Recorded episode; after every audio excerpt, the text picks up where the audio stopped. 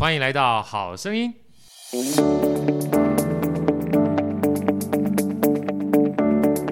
家好，我是好趣的好哥，欢迎来到好声音。在好哥身边是我们美女主持人 Elsa，Elsa 跟大家问好。大家好，我是 Elsa。那今天呢，我们邀请到好哥非常这个算是如沐已久，而且我们在这个 FB 啊、IG 上面已经交流非常久的一位作家，也是一个好妈妈，也是一个创业家，《最高教养术》这本作者啊，他的副标题叫《妈咪老师的原子计划》。我们的 Cindy 老师来到我们现场，跟我们大家问好。Cindy 老师好，Hello，好哥好，Elsa 好，好。今天啊，事实上我们每一次。这个好声音啊，都一点一滴会有不一样的测试。这也就是我常讲说，生命呢，它从来没有一个既定的模式啊。所以，我们今天现场呢，来了我正大气研的这个学弟学妹们。因为上个礼拜呢，因缘际会啊，我大概每一年大概已经持续三年的时间了，都回到母校去跟这些学弟妹们做分享、做交流。那因为认识之后呢，其中有一位是子泰，也是好哥认识非常多年的好朋友，所以邀请学弟妹来看我们一下 Podcast，也当成是我们现场的观众、现场的听众。给我们一个练习哈，未来如果面对人山人海在小巨蛋演出的时候，就 就不会害怕的时候就不会害怕了。对，就非常开心。谢谢这学弟妹莅临跟我们一起做分享。那今天啊，坦白讲的话，我觉得这一堂课程或这个 podcast 就大家我觉得都非常有价值，因为从来没有一个爸妈是生出来就当爸妈的，完全没有。我也是边走边学，是吧？是我们常讲说，呃，都是开始工作才知道怎么工作。对，当了学生才知道怎么当学生，要当了爸妈之后才开始学习爸妈，是没有办法想象一个爸妈该怎么做，对不对？对，完全没办法想象。像我之前我是国小老师嘛，对，然后之前呢、啊，现在不是，但是我觉得说我应该可以把我的小孩教的超好的呀，然后结果小孩呱呱落地，我想说天哪，怎么办？他在哭诶，我完全不知道方法怎么去让他不哭闹，或者是他好好睡过夜，完全就是束手无策的新手爸妈这样子。Cindy 老师啊，我想先请教一下，因为其实我看您的资历之后，我觉得也可以给很多的父母亲或者是职场的新鲜人一些启发、一些体会。因为事实上，老师现在目前的话，不仅是作家啊，也是爸妈，也是创业家。但是一开始的时候，事实上是一位学艺术的老师，对不对？对，跟他分享一下你的经历好不好？怎么一步一步现在走到这个样子的？为什么我想这个问题呢？因为很多人都说，好哥。我选择了 A 路之后，是不是就没有机会做 B 路？对不对？我选择这个，是不是不能做那个？我说人生啊，呃，基本上就像一个叫做探险是一样的。你做着做着，你才会有更多的看见。嗯，那你看见更多的东西之后，你才有机会选择啊，对不对？从来没有说做了 A 之后就不能选 B 啊。对。但是很多的 A 跟 B 啊，通常都不是我们选择的。为什么？因为通常是爸妈给我们讲的。那爸妈那个时候告诉我们的，跟我们未来会碰见的肯定会不一样啊，所以本身选择就是一个与时俱进的这个状态。老师跟我们分享一下，你怎么样从一开始学习艺术的，然后一步一步后来当老师，后来变成作家，后来现在变成创业家，甚至变成很多父母亲啊可以学习这个榜样，好不好？好，这故事说来一点话长。哎，我从我高中开始讲，我那时候高中的时候。就也不是美术班，可是因为那时候爸妈知道我喜欢画画，所以那时候看到哎，花莲师范美教系，他不用考术科，只要考学科就可以进去了，所以就这样子进去了当学习美术教育。那进了美术教育去国小，顺理成章去国小实习嘛。实习的时候我就想说，嗯，我好像是不是要为自己的未来规划一下？如果只靠大学学历去当老师，那薪资就是这样，很实在。可是如果我在当老师之前，我就先拿到了硕士学历，那我是不是就直接加薪了？对。所以因此，在国小实习那个阶段，我就顺便考了硕士，然后考上。很顺便，对，蛮蛮顺便啊。对，奇怪，怎么大家都这么顺便？对对，对。然后就很幸运的也是考上台艺大的视传所，这边就是写了论文，写了两年半。结果那时候毕业就其实有准备想要出国再深造，可那时候先生，我跟我那时候老公已经交往两年多、三年多，势必要论及婚嫁的时候了。呀，对，所以论及婚嫁，他想说，嗯。出国还是结婚，我觉得都是以后女生也都会面临到的选择。是，那当下因为觉得，哎，两年多也是该定下来。那时候毕业应该已经二七、二六、二七了，差不多。我妈也觉得说，哎，可以结婚了。因此我就人大当婚，女大当嫁。对，我就也顺理成章就结了婚，然后就也把工作都辞掉了，就是去当家庭主妇去了。所以当初当家庭主妇的时候。你自己基本上在放弃掉工作，或者是说，好哥通常不太喜欢用“放弃”这两个字，就是放下工作的时候，是你心目中基本上会不会有一些惶恐？为什么？因为其实好哥在十多年前的时候回来做家庭主妇，你知道对啊，想象很丰满，现实很骨感。当时没有想清楚，所以立马就把工作给放掉。其实那时候没有想清楚，回来之后其实有很多人说好哥哇，你很有勇气。我对有时候勇气这件事情，通常都是。不想清楚的时候才有勇气，想清楚就没有勇气了。但是，一旦做了之后，你才发现哇，很多原来因为没有想清楚，你才可以看到不一样的风景。对，对不对？对，就是因为没有想清楚，所以就步入家庭了嘛。所以，所以你当初也是这样子吗？是啊，对，所以不小心看着看着就不一样了，对不对？对，就看着不一样，所以。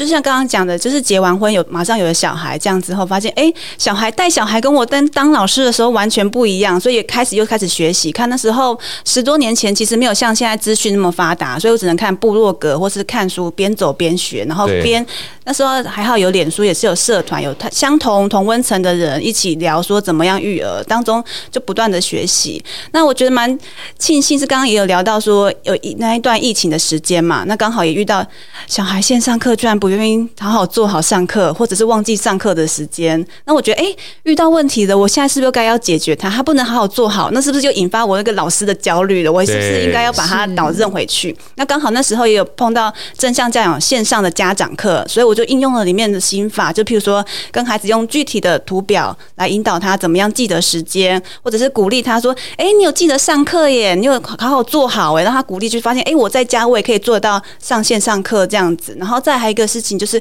蛮多人都忽略，是跟老师好好沟通跟合作。就是那时候我发生的一个状况是，小孩在家写功课，线上课的时间他不愿意写，本本本来都可以写字写的超漂亮的，可是线上课老师不会改作业，他就开始乱写呀。对，没有跟没有人盯着他了，对，他就觉得老师不会看，然后我就跟老师沟通这件事情，老师就说好，我会发语音给他，告诉他，我会鼓励他，让他把字写好。所以，因为这个亲师合作，让孩子们发现，哎，我是老师有看着我，老师有注意到我的，所以他开始更愿意好好做好跟写好功课。对，那因为我觉得哇，正向教养好有用哦，我是不是该进修学习一下正向教养的讲师课程？对，我去上了之后，发现哇，真的是在把它应用在自己身上、跟家庭身上，还有分享给朋友的时候，我觉得哇，真的太有用了，有价值。对，所以我开始想要更在我的脸书专业开始分享给大家，这样子。对，其实。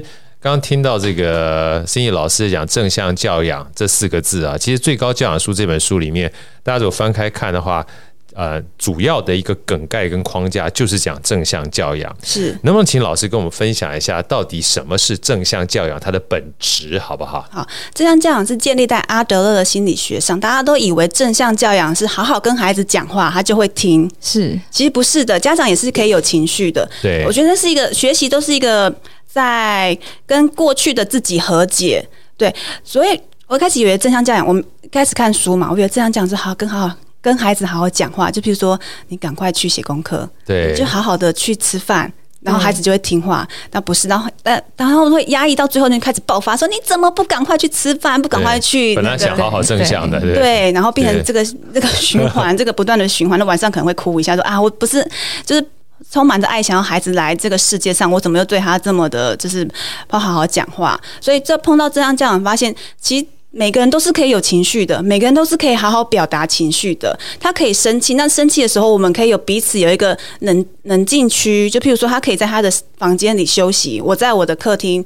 滑手机或是什么的，那我们当我们有冷静的空间之后，我们再回来沟通这件事情，事情就顺顺的过了。对，所以这样教养，我觉得还有一个很重要的是共同解决问题，跟孩子们讨论说：哎，我们现在如果遇到功课不写、不吃饭，我们可以怎么做？你提出你的想法，我提出我们的想法，那我们共同来想出，哎，怎么样适合双赢的状况跟方法来解决？呀，所以其实基本上，嗯、呃，我在看老师这本书的时候。感受到一个非常简单的概念，其实我觉得不仅是父母亲跟孩子啦，其实包含我们未来的话，在座的所有学弟妹哈，你们将来会变成老板啊，还有包含我们自己的话跟朋友之间，其实没有一个人喜欢那种别人对你是上对下的这种感觉，哦、对不对？他妈就像学官大学问大这种感觉，我们其实都希望跟别人能够呃有点俗气的讲法，叫做平等的对待。但谁不是这样呢？就是我们讲将心比心嘛，是己所不欲，勿施于人，其实都很简单的，这就是做人的道理，你知道吗？嗯、孩子也是一样，对待孩子也是一样，也是一样。所以我以前的教养方式，我以为我已经很温和了，但是还是有像豪哥这样讲，有点上对下的姿态在对孩子。所以我学习这样教养之后，更多的是平等的关系，他可以发表他的意见。那我们同时来想说，那这个怎么把这个意见达成我们两个都可以接受的方式？呀，我们在讲这本书之前，豪哥也想这个。聊聊啊，就是心宇老师这样一路走过来，现在目前你两个小孩大概多大年纪？跟我们听众分享一下好不好？好，我们呃哥哥是小六，然后弟弟是小五，都是高高年级了，小学高年级了哈，所以已经将近十一二年当父母亲的这段历程啊。是，那能不能跟大家聊一下，就是从一开始？当为一个新手的妈妈啊，然后小孩基本上，尤其一年生一个哈，这样子基本上起来的过程当中，一定碰到很多想要待解决的问题。嗯，那本身教小孩就已经不容易了，对不对？那还要再去学习，对，还要后来呢，基本上透过学习之后，还跟别人做分享，因为其实 FB 啊粉专也都要花时间去经营的嘛。对。然后经营过程当中，最后还要去写书，能不能跟我讲一下这一段啊？就是从妈妈不仅是妈妈。妈妈可以有很多不同的角色，包含学生的角色。嗯，你从妈妈也要学习，你才会变成个比较好妈妈哈。对，你讲好妈妈的时候，就想到我老婆，你知道为什么我老婆？因为我姓郝。我老婆说，她当初嫁给我，她就觉得光这个姓她就赚到了，因为好太太，她赚的第一天她就是好太太，真的，不管好不好，嫁给我就赚到。从当好太太之后，将来生小孩一定是好妈妈，对不对？没错，还是好婆婆、好奶奶，对对对，是是啊，她她是不用学就是好的，知道吗？就像我是好哥哥、好老师是一样的。就这一段啊，在整个学习的过程当中，一路走过来，你有没有碰到？就是说，哎，我已经忙得跟鬼一样了，是我还要做这么多的事情，然后怎么样后来变成写书的作者，跟大家分享一下好不好？忙着跟鬼一样，我觉得还蛮可以分享的，就是就是我觉得进入家庭中，虽然好哥在这边，但是比较受到委屈或是需要牺牲的，肯定还是女生。呀，是是真的真的，是就是家务事或者是孩子们是大部分还是归妈妈管，所以我觉得忙很忙很忙的时候，大概是弟弟出生，原本还算舒服的三呃三人世界，突然变成四人世界的时候，你又多了奶瓶尿布要洗，然后副食品要做的时候，那时候真的觉得不知道在忙什么。对，忙得跟鬼一样，可是也是透过时间管理，我真的是有一个每天把自己做什么事情写下来，每个每天什么规划，譬如说我可能孩子们六到七点要吃饭，吃完饭洗澡，洗澡完就睡觉，所以他们睡觉时间就是我做副食品的时间。那我做完可能再划一下手机就去睡觉了。对，对我是透过这样时间管理，让自己很忙的时间比较有一个秩序感。可是同时也是这个秩序感让我跟孩子的关系不是以前不是那么好，因为我就会太。过于置事于时间，流于形式，时间一定要乖乖的做那个。就你怎么这个时间没有去洗澡，我就开始火就上来了。对，然后想好好讲话，就变成啊，你赶快去洗澡这样子。对，因为那个压力会起来。对，所以说时间管理，呃，书里面讲的蛮多的啊。好哥就讲两件事情，借这个机会呢，就把这里面书的概念跟大家做分享。有机会大家还是把这个最高教养书哈，能够带回家去看一看。其实我觉得这本书真的不是只有妈妈可以看的。我觉得是很多东西，连职场上面都可以看，因为后面讲原子计划嘛，那事实上老师也很推崇所谓的刻意练习，对原子习惯，对啊，这些东西都是帮我们的。事实上还包含一个我非常喜欢的作者啊，这个作者是日本的一个整理师山下英子讲的断舍离。嗯，断舍离呢，它不仅仅是针对空间，对，事实上更可怕的是，通常我们时间会舍不得丢掉一些东西。当你舍不得丢掉的时候，你会持续不断的往里面塞东西，对，塞的东西都是不好的。所以有两段，第一个话老师特别讲到，我也想请教老师一下，他说要非常认真的去关注。被偷掉的时间，老师们聊一聊什么叫被偷掉的时间，好不好？好，就是我在这个时间是这个概念是我在上我们婚姻课程的正向这样一个婚姻课程，婚姻课程有啥听到？婚姻课程需要需要，真的吗？好，可以聊一下。婚姻课程说你最常做的事情是哪三件事情？然后就把它写下来。那你现在最想要的是什么三件事情？是对我那时候最常最想要做的就是推广，就是推广书嘛，然后还有健康跟跟小孩的关系。可是我最常做的事情居然是划手机跟睡觉。完全就是做的事情跟想要的事情是背道而驰。对，你就会发现哇，那个中间的差距，你就会惊醒自己。好，那我现在要怎么样重新规划我的时间？对，所以我那时候就有限制。其实我以前会滑抖音，滑到有点就是也是有一点点超过我的睡眠时间，不过还是十一点前睡觉了。对不，要不要怪自己，抖音它的目的就是让你滑到你不想睡觉。对对对。所以后来我发现，就是这个差差异性之后，我就会把自己设定可能就滑一个小时。对，就是一定关完就睡觉了，这样子。对，对所以这个东西老师还特别里面书啊讲一个我们大家在管理学上才会用到的，就是四个象限的东西。对，科维提到的。对对，各位提到这两个不同很重要的，一个叫做重要性，嗯，一个叫紧急性。你有时候必须把你真正想要又很紧急的哈放进去。是。那其实重要又很紧急，通常你会放到自己的 calendar 里面。知道什么东西最不容易被放进去吗？什么东西？重要但不紧急的。哦，对不对？重要但不重要但不紧急的，举个最简单的例子哈，在在座的学弟妹，大家也许看不到哈，但没关系，听好哥讲的好了。有一个非常重要但是不紧急的东西，就是运动跟健康。是是。在座的人，请问一下，有每一天，包含我们自己，哎，Elsa，你也可以点点头哈。好，请问一下，在座的人有每一天都把运动这件事情放到自己 calendar 的每一天呢？啊，请点点头，让好哥看一下。啊，有有在在座有哈，没有你摇头没关系，摇头点头都没关系，这叫做觉察。是啊，这就是刚才 Cindy 老师讲的，列出你三件你非常想要做的事情，跟列出三件你事实上一直在做的事情。原则上，你想要做的应该是你要做的事情才对，是，但你常常做的事情却不是你想要做的事情，这就叫做。灵肉分离，你知道吗？我们常常在灵肉分离呀、啊，没错。所以灵肉要把它合一的话，在这本书里告诉你，坦白讲就是觉察，是真的，身口合一很难，身口合一很难，对不对？对啊，所以其实不要小看啊，就这本书里面讲的，我真的不觉得它纯粹是教养小孩而已，有时候很多是要先教养我们自己，是啊，这是一个时间，我们讲说被偷走嘛，嗯，那第二个的话呢？老师就刚刚我们讲到断舍离这件事情，对，有时候时间必须做一些割舍。老师能不能提一下这一段的概念是主要是什么？好不好？时间割舍嘛，对啊。我还分享一个读者跟我讲，他说他对于我当中一段书，就是妈妈在看购物社团或者是那个购物平台的时候，忍不住一直加一加一，或者是为了凑免运，然后花了很多时间在凑免运这件，他觉得是好有临场感。对对，他说真的非常有感。我说对，这是也是我切身之痛。对，真的啊，你就会一直加一直加嘛，对不对？嗯是像像老师也特特别里面书里面特别提到，我觉得不仅仅是财务啦，虽然有很讲在财务讲到这一段，对，我觉得时间也是一样，是要确认是想要还是需要。哎，我觉得妈妈都有这个智慧。我老婆在我们家也是八个字，你知道吗？她每次要买东西的时候，哈，学弟妹，大家以后你们也可以把这个东西交给你们小孩。她说想要很多，需要很少。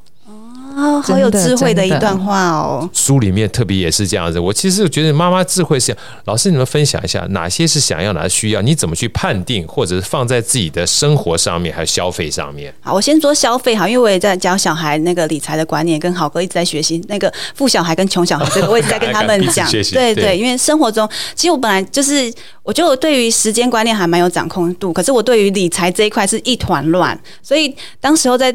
开始刚开始在学儿童理财或是财务规划的时候，其实我也分不清楚什么是想要跟需要。对，对我也是先从整理家里的东西开始，譬如说先整理冰箱，就会发现说，哇，原来我冰箱这么多过期或者不要不嗯。呃呃，放太久的食物这样子，或者是衣柜明明就白色衬衫一堆，我怎么还一直在买白色衬衫？这种从一开始规划开始，就是整理规划开始，然后后来到去上超市就想说，我会列一张清单，哪一些今天是该买的。那如果遇到想要的时候，我哪里有预算去？去分配给这个想那个想要的东西，对，从这样子生活中一步一步建立起来，也顺便从采买中教给孩子这个需要跟想要，也从这个机会让他们知道说，时间也是有你要放在你重要的事情，然后还是要放在比较不紧急的事情上面，这样子。对，其实安排这件事情，某种程度上，我们常讲资源不仅是钱呐，嗯，其实最稀缺的这个资源，通常。是时间，是时间啊！但时间这件事情呢，你会发现，因为它有时候不会被记录下来，所以稍纵即逝哈。是。那钱这件事情，你要看了存折就 越越越少，你会很有感觉，很有感，很有感。所以那天好哥特别在我的 FB 上面分享了一段，也是我之前一个大哥啊，那个大哥也是我们正大的学长，那时候我们七加班的学长就跟我们聊说，你有没有想过？如果你就算活到九十几岁哈，你大概一共几天？他说一共就三万多天。那你会觉得三万多天啊，如果换成三万多块钱，其实很少，你知道吗？很少对不对？而且最夸张的是，钱存在银行里有利息啊。对，这三万多块是没有利息的，用完就没了。是啊，啊，已经他就说两句话，已经花掉的钱就过掉日子。嗯，你想想看，你到底买了些什么，对不对？好有感哦，对，有有很有感觉，对不对？对。然后你还没有花的，你想买什么？我光这两段哈。就给我很大的警惕。第一个叫做钱，这三万多块是没有办法复利的，是用完就没了。所以后来好哥自己在我书上面写说，财富有机会越赚越多，时间只会越花越少，是对不对？这是第一个。第二个，已经花掉，你到底买了些什么？过去的就过去了，你要有警惕呀，对不对？还没有花掉的，你到底想买些什么？而且还没有花掉的，其实。最近我非常喜欢的那个查理芒格，嗯，过世了嘛，对不对？哈，其其实有点这个叫做感伤，然后他九十九岁，那他这个好朋友是巴菲特，嗯，他们两个都有一个非常重要的提醒啊。回到刚刚 Cindy 老师讲的重要但不紧急的这个健康事情，他说你要能够致富的话，千万不要忽略一个非常重要的关键，你必须长寿。学弟没听到吗？你要致富的话，你必须活得够久。是，所以你想想看，如果你现在是四十岁，你活到九十岁，你还剩下五十年。但如果四十岁你只剩下五年的话，活五年跟活五十年，那个复利效应是差别很大的。所以一定要把重要但不紧急的健康。念兹在兹的放在脑袋里面，没错没错啊。提供四个简单的工具：吃得好，嗯，睡得下，对，走得动。哦，第四个拉得出，哦、这也很重要，这是很重要。是？是。来，我们再请教这个 Cindy 老师哈。我们在这里面其实分看到你非常多的故事，其中有一个故事对我而言的话，我觉得是正向教养非常重要的一个启发。是。尤其讲到刚才就是应该做的，我们常常叫小朋友应该做嘛，对，对不对？就像你说列 calendar 上面，你应该一回来就要把作业写好啊。是，你怎么可以不写作业跑去玩呢？没错，对不对？但是回过头来，正向教养呢，基本上是穿插穿插的。尤其你在书里面特别有一段觉察跟反思哈，就是我要让他回来立刻写作业，但是不要忘了，他已经在学校辛苦的上课一整天了。是哇，我看到这一段的时候。其实我很难，就是想到说，对呀，他回来之后，不是我们看到那个他一回来之后就要写作，他已经背了一整天的这个 loading 在上面，就跟这个老公累一整天，老婆在家里累一整天，大家都是一整天了。如果互相能够体谅，都是一整天，我们回来应该是开开心心吃饭，彼此嘘寒问暖才对。对，不会逼着他去做他不喜欢的事情啊！哈，是。来，老师跟我们分享这一段的觉察好不好？你说怎么察觉到这一段吗？对，就就是正向教养会让我们。我朋我小孩说很好笑，附身在那个角那个角色身上去，用他的眼睛去看世界。结果本来就是也是小孩说，哎、欸，他们回来就是应该乖乖写作业，然后一个一个步骤一个步骤，然后到睡觉这样子。可是因为正向家长说，哎、欸，你看看你想看看，如果你是小孩，你坐在教室好好的坐好，在那边学习听老师讲话，算数学、写国文，然后听社会八个小时，你回到家你想做什么事情？先休息一下，或者是你想看看，你上班八个小时，你回到家想要做什么？休息，对，休息。所以这个我也是点醒我说，哦。难怪小孩回到家就想要休息、看电视，或者是喝点东西、吃点东西休息。对对对，对。但是我们同理他之后，我们还是要解决作业这个问题嘛？没错。所以我就跟他讨论说：好，那我们回到家，你想要先休息、先吃点东西，我觉得没问题。那我们一起来讨论怎么安排回家的事情，让他自己决定安排。那当然一开始可能没有办法做好，好，先深呼吸，做好心理准备，他可能会。第一次没办法完成进度表，嗯，那第二天回来的时候，看看跟他说：“哎，宝贝啊，你昨天这些事情，你原本按照计划这样做，可是你昨天没有做到那些，那我们是不是要微调哪个地方？对，让他自己再去安排，然后一次一次的又修正。那其实这一次我今年刚好有去北京出差，再继续进修正向教养。那你看我一个人出差，然后是我父母亲来顾两个男生，我想说，嗯，他们两个应该可以按照计划表做得很好吧？我就这样自己觉得安心的就出差，自己安慰自己。内心基本上潜意识的告诉自己没有问题，对，没有问题，没有问题，做完事，对对。那我大概出去北京，然后跟大陆大概九天，然后其实有一个孩子都做的蛮好，都一直蛮自律的。然后某一个就就不具名好了，他就在我大概出差过了一个周末，你可以讲另外一个具名的，我就知道另外一个不具名是谁。大的还是小的？他们都对，他们都害羞。然后大概呃过了一个周末，约莫五天之后，我就接到老师的电话，老师就说：“嗯，某某妈妈，你家小孩的作业好像一直都没有交呢。但我知道你出差了，所以我们可以怎么做怎么做。老师也很好，就是我刚刚讲的亲师合作这件事。对，他说：那我等一下会打一通电话给你，那小孩会在旁边。”你就听我讲，对，他就让他，因为他知道我，我呃，我爸妈顾他们也使不上力嘛，因为阿公阿妈就是他们会吃，吃定阿公阿妈，吃定阿公阿妈，对，疼孙，对对对，所以假告告，对，还蛮假告告的，所以老师就出手了，就说那等一下小孩在旁边，那他会比较严厉的话跟我讲，那妈妈你就听一听这样子，对，我们就合作的演了一场戏给孩子看这样子。对，其中还有一段我看到这个心理老师特别讲了，就是。礼拜六、礼拜天的话，通常小朋友经过一到礼拜五之后，像我们也是一样，妈妈很累啊，对不对？礼拜六、礼拜天想干嘛？对，耍废啊，对不对？嗯。可是问题是，礼拜六、礼拜天不是没作业啊，对不对？你怎么跟小孩就沟通这一段，跟大家分享一下，好不好？好。本来我也是很要求说，礼拜五晚上一定要做完，或是礼拜六早上一定要做完。我们很，我其实之前超硬的，所以我们有很多的碰撞跟摩擦。其实我前阵子大概上半年，我还跟我青少年有一个很大的肢体冲突，这样子，对。那当其实对，其实我现在是用了正向教养，还是会有一些肢体上的冲突，是需要练习，对，就是刚好就是练习的机会。那所以就是我也是学了正向教养，发现哦，我要尊重孩子，要学习放手，让他有多表达的机会。所以我们就一起讨论，就比如说礼拜五晚上会讨论说，那礼拜六跟礼拜日我们会有一个家庭行事例，说，哎，我们可能妈妈。呃，礼拜六会带你们出去玩，可能几大概是几点？可能两点到三点，所以你们在家可能是早上跟晚上的空档。那礼拜天我们要回阿嬷家的话，那只有早上的空档。那你的实验、你的作业要怎么安排在这些时间？让他写出来之后，我们在一起检视这个计划表，就像在带同事或者是 下属的感觉。对，然后在一起哦，好，那这次这个礼拜就按照你的计划表实施看看。那如果做不到，他自己也知道说啊，我理亏。对，我玩够，我玩爽了，那我应该花点时间，嗯、或者是说，妈妈，其实曾经发生过，他说，妈妈，我真的写不完，礼拜一你叫我早早早点叫我起来写，对。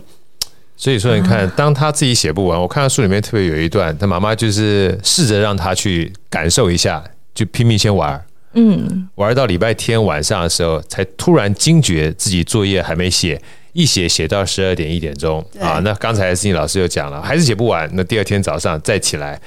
这个好哥记得看过一本书啊，就是我记得好像是叫《自驱型成长》，还是呃小孩基本上就是他最好的老师啊。这两本书是有一本书的故事说，我们通常惩罚父母亲跟小孩之间啊，有两种惩罚，一种叫自然惩罚，是一种叫人为惩罚。好，所以人首先哎你不行我打你，对不对？对对对，你是不是我我们骂你？另外一种自然惩罚，就像我们吃饭是一样的。他其中一个最最鲜明的故事就是，比如说今天是 Elsa 是妈妈，对不对？对。然后叫好哥吃饭，哎，你不吃饭，不吃饭打你啊！好，这叫做人为惩罚。对。另外一个是六点要你吃饭，你不吃饭，我就不叫你。六点半七点我就把饭收走了。对对对。连收三天啊！而且你接下来再吃没了，没了。这叫做自然惩罚，要好的细腻这样，就饿给你死，对不对？体验一下自然。让他体验一下，就知道以后你只要不吃饭，就是一个饿字。不是打你，让你知道它的后果是什么，这叫自然而然形成的惩罚。就像很多这个专案，如果说我其实听到这件事情，不仅是这个书里面提到的，很多的这个主管也会常讲这件事情。如果你业绩没做到，没关系。我记得有个主管他特别有趣，好像日本的主管那时候，我特别听到我们这个在半导体业界，他每一次叫他的同事做事情。做事情呢，他就把那个日期哈，要他的这个 deadline 就写在他的大办公室上面。比如说下面一个小组长嘛，这个是 Caesar，这是 Elsa，这是谁，对不对？然后只要是 Caesar 在期限内没有做到的话，他也不去跟他讲，他就直接在他名字下面打个叉。哦。然后这个 Elsa 做到了，打个勾啊。然后旁边写说这件事情没做到。然后到月底的时候一看，你基本上八个叉，完全是视觉化管理，不好看。所以。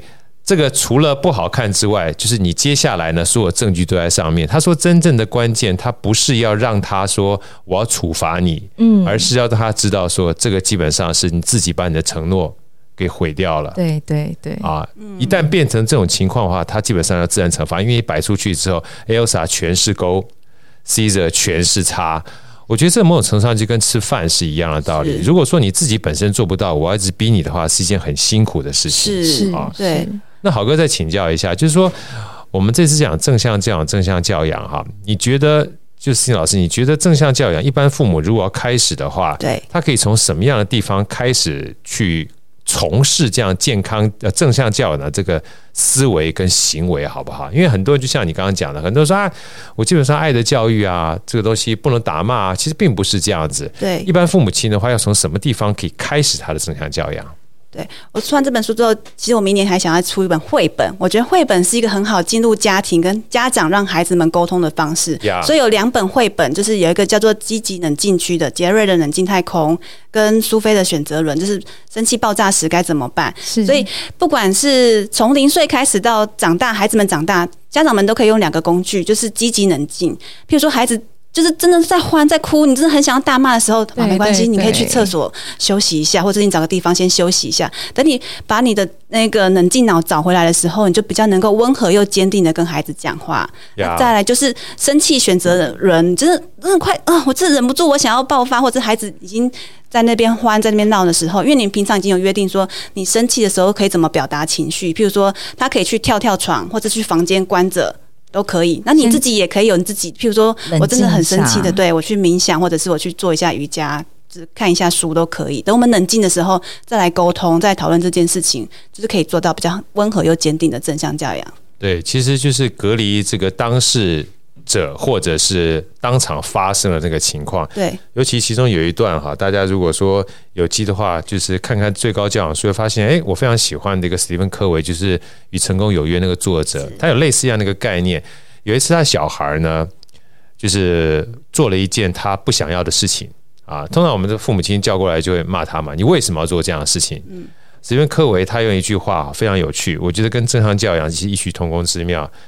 他问他的小孩，比如说我是 Caesar 嘛，他他 Caesar，你为什么选择这样做？嗯，当他讲说你为什么选择这样做的时候，你知道他小孩就愣了一下，哎，原来这件事情是我选择的。嗯，你为什么这样做？基本上他会想找借口。对对对。但是他问他说你为什么选择这样做的时候，他说记得把主导权交给当事人。嗯，让他去思考什么呢？他有没有其他的选择？嗯，因为当他讲说“我选择这样做”的时候，他下一句话就问他说：“那你有没有其他的选择？”哇，给他去思考。对，给他去思考。你为什么选择？在礼拜天的晚上才写作业，那叭叭叭讲，对不对？完全跟鬼一样，是吧？就做做十一点、十二点、一点钟，然后第二天早上马上叫叫起来，哈，对不对？那请教他一下，那你觉得这个选择好不好是一件事情？那你有没有其他的选择？当问他有没有其他的选择的时候，我们人生从来不是只有一种选择。但是让我们的潜意识哈跟惯性会让我们以为只有一种选择。其实正向教养在这本书里面，好哥一个很大的一个体会就是。培养不同的习惯，嗯，是改变习惯的开始。嗯、所以在这里面有很多的原子计划嘛。对，老师来聊聊原子计划，在这里面书中扮演非常重要的一个角色，跟我们大家分享一下好好？我为什么会写原子计划？这设定原子计划这个分享，就是因为我以前也是想要一年，譬如说现在已经年末了嘛，会想要做明年度的计划。我觉得想要写个十个，然后各个关于说，譬如说健康，我就写个一定要瘦五公斤啊，尤其是一个月减五公斤，对不对？一个月减五公斤，我想说哇。不减完之后人就不见了，没有说那个反作用力会很大，就是你减完设定完目标，你就开始暴吃，因为那时候没有被满足的地方。对我觉得对对设定太多的会那个猛暴式的那个报复，然后再就是所以哦，我想想哦，所以我一开始就是会设定太大的目标，导致做不到就自暴自弃，开始去吃东西啊，或者说哦我就是做不到，开始就是原地怠惰了。所以当当我开始发现，哎，原那个正向教养有一个叫做拆解成小步骤，就是 baby step，然后我就觉得哇天呐！没错耶，这就是我需要的。不管孩子也是需要。譬如说收书包，我们以为叫他收书包就是一个动作，没有收书包是打开书包，把东西放进去，再把书包关起来，还有三个步骤，还有这样一个一个步骤一个步骤教小孩，他才会学会学会收书包这个步骤。那当我想要减五公斤的时候，我就发现哇，原来我要拆解成一个，比如说一个月要减五公斤，那我一周是不是至少要减一点五到一一公斤左右？那我要把它分解成，那我就会更容易做到。哎，那如果我一个礼拜要瘦一点五公斤，那我是不是礼拜一就要开始减？就是比较。要缩衣节食，就一六八或者是做比较多的运动。所以我觉得发现。把你的目标设定小一点，比较容易达成的方式的时候，你去更容易去做到。而且，呃，我在原子计划有强调一个是要鼓励自己，要看见自己做得到的地方。当你发现，哎，原来我做得到，因为目标设定的比较小，我做得到，发现我可以，我就会会有更想要继续往前进的勇气。对，勇气跟成就感其实是很大的推力跟动力。对对，所以我常常讲说要多给自己鼓励啊，这又要又要提到释义了。我觉得这个杨释义老师啊，在我们这个。一讲完之后，给我很大的启发。他耳朵一定常常很痒，你知道吗？他说：“真的要给，要要相信自己，是要常常给自己鼓励。因为唯一会跟在他说，我们人生最大的敌人不是别人，都是自己。是为什么？因为常常说自己不行的不是别人，别人只说一句话，我们会二十四小时说自己不行。他怎么一直说我不行？他怎么一直说我不行？我是不是真的不行？所以一直说不行这件事情在脑袋萦绕的时候，我们通常是没有办法解构。”否定句的，嗯，当别人说不行的时候，你就会把这不行放到脑袋里面。我是不是真的不行？它不会变成问句，因为不行两个字你在脑袋里面，就像一个我非常喜欢的无限赛局塞门西奈克，他曾经说过，我们没有办法去在脑袋里面去解构否定句，所以他说了一句话，请你不要想象房子中的大象啊，请你不要想象房子中的大象，我发觉这脑袋里面有大象就出来，对不对？对对 啊，你想象。这件事情叫你不要想象的时候，他形象就出来了。是，所以要从否定句变成所谓的肯定句。对，这样讲也很常讲这件事情。譬如说，我们以为很温和的说“不要跑”，对，不要不要不关门什么之类的，我们用否定句去跟孩子讲，孩子们一定要跑。对，对对对对。然后你要跟他说的是，譬如说，呃，说不要跑，说你现在可以用走的，你可以用跳的，用一些肯定的句子跟孩子们引导。对，对我觉得这是蛮相似的。比如说，你不要坐在沙发上吃饭。你就改成说：“来，我们坐在饭桌上吃饭，对不对？哦、来坐过来，妈妈旁边一起聊天儿，一起读书。你不要说，你不要一天到晚都在那边鬼混。他不在那边鬼混，他也不知道除了鬼混之外还能做些什么事情，对不对？就像我们常讲说，选择。对啊，他没得选择，嗯、所以给他一个你想要的方案是啊。”给他一个你想要的行为模式，会在他脑袋里面建构一种思维方式，就是这种做法基本上是他想要的，是他可以做到的。而这件事情从小开始是很重要的。我们这边这边请老师跟我们分享，其实建立一个习惯呢，说难不难，说简单也不简单。通常大概需要多长的时间可以建立一个习惯？有研究指出二十八天，但是我对我觉得带小孩就是一个无限在他的成长时间是无限循环在培养的，因为常常会有人说，哎、欸，你是不是太溺爱？对我来说，你是不是太溺爱小孩了？他其实即使我现在教到现在，我们家某位小孩仍然会，譬如说饮料喝的随手放，他就没有收了，对，所以还是在这样子。然后，可是我保持着，就是像陶哥说的，我相信他可以做得到。当一般你看到说，哎、欸。他可能饮料喝完放在这边，你没有收的时候，你可能说：“你怎么没有收饮料？不是教了几千字几百字，你怎么还是没做到？”可是当你用这个话跟孩子讲的时候，孩子他听不到啊，他只是讲到说：“我就是把饮料放在这边。”是，所以我们这样这样的语句会说：“我看到饮料在这边，该怎么做？”我是反复一再又一再的提醒。就书中也有讲到花时间训练，我花了很多时间在训练男孩的生活习惯跟品性的部分，因为我期望说，我们这一辈大概。四十岁左右的女生应该都有体验到，说老公很会赚钱或是很努力，可是他在家务事的参与度相当的低。我没有说好哥是说某些的状况，我以前也是一样，是吗？郝哥讲自己糟了，对。回来之后，你才才才会开始认真思考，说哇，原来基本上家务事这么多，对，你需要分担，或者是说家是大家的这件事情，对，家务事是大家的，所以我更重视他们在怎么样参与家务事这一块的，花时间培养。那当然，他们现在就说哦，对我注意到了，可能偶尔一两。两次还是会没有把就是碗筷收好，可是频率已经少很多了，所以我很鼓励大家一定要相信孩子，跟花时间有耐心的培养他们的生活习惯。对，对，原子习惯其实跟原子计划基本上很重要的概念就是，罗马不是一天造成的。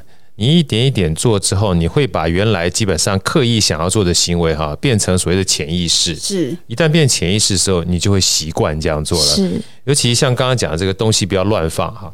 其实不要小看这一句话，这句话其实我碰到一个我自己非常喜欢的大哥，也是我们恩人啊，台北地院董事长，也是跟我们讲，他说干净是可以卖钱的啊，整齐也是可以卖钱的。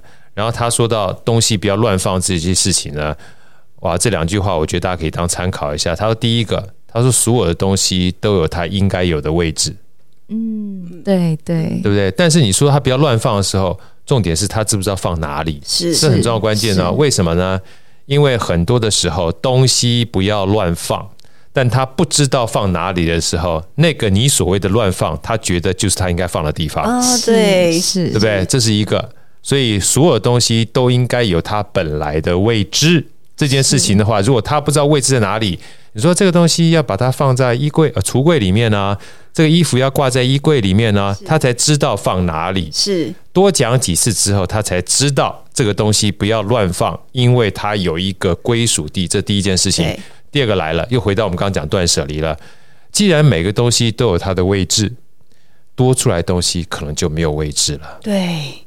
多出来的东西，它可能就不得不去乱放，嗯。啊，这也就是我们在讲说断舍离一个非常重要的概念。有的时候多一件事情，就要少一件事情，是，你才能有机会机会去留空，是，有机会去留白，对，甚至在沟通的时候有机会去留心，是，才让别人东西新的进来。啊。所以旧的呢，要能够舍，你新的东西才能够得，嗯。啊，我觉得这个其实是我在这本书里面看到 Cindy。很认真的告诉大家，想要跟需要。怎么样能够说断舍离？是，然后真正明白，小孩基本上也是一个完整的个体哦，对，是一个完整的人哈。那好哥能不能请教一下这个我们接下来的计划？好像刚老师讲的，你接下来想要出绘本，那我们预告一下，就是接下来绘本呢，想带给我们听众或带给我们的父母亲什么样的一个内容，好吗？好，其实我在写计划了，但故事也差不多都好了，因为有 AI 现在很方便。我想，我觉得，嗯，我在书里面有提到一个很实用的工具，叫做家庭会议。我们以往对于家庭会议的观念是不是？譬如说。可能爸爸会叫过来，哎、欸，开会开会，我要讲什么什么事情，然后小孩就负责听，这就开会，也是像主管在开会这样子。可是，就像这样的家庭会议是，我们一开始会先感恩，譬如说，孩子们就很喜欢说，我谢谢妈妈煮饭给我吃，对，他就会，其实我也觉得说，对他有看到我的付出，然后再来我们会讨论说，哎、欸，这一周有什么议题？就譬如说，我们昨天吗，礼拜六，礼拜六有讨论说，哎、欸，那是不是有什么地方要调整？譬如说，就像某一位，某一位他可能东西就是没有放好。那我说，那这样子怎么去做到这件事情？我们又沟通了一下，他说，那就变成他说，嗯，那现阶段我可能还是没有办法做好，我需要你来提醒，再我们再讨，再看看怎么样。那讨论完之后，我们会有一个本个，你们会分享一个。大家不知道的事情，啊、对，就是我觉得跟青少年很重要的是，他可能每天在学校八小时，你也不知道他发生什么事，回到家就写功课，然后煮饭，就忙完就各自解散了。对，但是透过家庭会议跟孩子们分享彼此不知道的事情，像我也跟他们说，哎、欸，我礼拜一要去上好歌的广播节目，我有点紧张。对 他们也说，嗯、啊，你加油，你可以啦，你们会讲。对啊，像我们的家庭会议就是挨骂，检讨，就是会检讨说你那个又没有弄好，你今天又没有打扫家里什么，对啊，通常都是以前只要听到家庭会，压力就起，压力就起来了，你知道吗？突然间有事，对啊，我觉得，我觉得 Elsa 讲的这个很很很很关键，就是你已经把一个这个场景哈是跟什么样情绪绑在一起很重要，对不对？来过来跟我谈谈。谈什么？谈谈。对，我有点事想跟你说说。皮皮剉，皮皮剉，就这种东西，基本上，如果过去的经验是你只要跟我谈谈，跟我说说，它不是一个真的谈谈，真的说说，而是要被责骂的时候，对对对，你本身抗拒心就起来了，潜意识就会有那个观念在那边说，他要挨骂了，是吧？这是一种习惯的养成，对不对？所以，怎么样把这样的一个聚会？这样的会议，对，从所谓负面的变成是正向的，我觉得基本上从家庭开始是一个很好的开端。对，而且为什么会想要做家庭会议这件事情，就是我们大概开了五六年的家庭会议，就每周都有开。那开到现在，小孩居然在班上会被选为班呃班级会议的股长，哎，那什么班会会，班长会长，对对对，会长，这是班级会议的那个。主持人、主席啦，主席，对，他就可以很自在去分享跟主持，因为他看我们每周一直这样练习，他有发表的机会，其实也很符合一零八课纲沟通能力。对，那所以我想要做这个绘本，然后让透过绘本的方式进入家庭，让家大各位家长知道说，家庭会议不是指责、指 责备跟指责，而是好好的共同沟通、一起成长的一个方式。对，太好了，非常期待，非常期待。也非常开心呢。今天 Cindy 老师跟我们分享了最高教养术妈咪老师的原子计划，里面其实有两段啊，一个是横亘所有这个这本书里面正向教养。然后正向教养呢，基本上不一定就是无尽的叫做放纵啊，它基本上是希望能够大家越来越好，是一个正向循环的教养。里面非常多的工具，非常多的思维，非常多的让大家能够启发的小故事。是。另外呢，很多东西不是一触可及的，不要有压力。很多东西只要开始，对，他就会有看见不一样的地方。是。所以原子计划是一个很好的执行的方式。慢慢的，就算是二十八天，呃，这个五十八天、六十八天，你只要肯做，它基本上就会进步。对。我们也希望老师的接下来的绘本呢，能够带给更多的家长，甚至是更多的，不管说是职场的人。有很多好的沟通机会，很多好的沟通的聚会，因为会议不是只有在家里面嘛，哈，对，会议是拿来解决问题的，是彼此沟通的。再次谢谢老师给我们带来这么好的分享，也祝你的书也好，家也好，或事业也好，越来越顺心。谢谢，谢谢，好，谢谢安娜，谢谢，拜拜，谢谢学弟妹们哈，谢谢，谢谢，谢谢，好声音，我们下一集再见。